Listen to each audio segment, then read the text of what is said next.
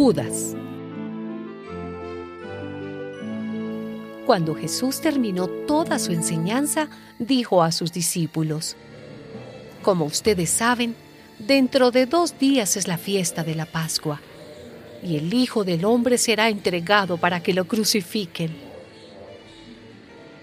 Por aquel tiempo, los jefes de los sacerdotes y los ancianos de los judíos se reunieron en el palacio de Caifás, el sumo sacerdote, e hicieron planes para arrestar a Jesús mediante algún engaño y matarlo.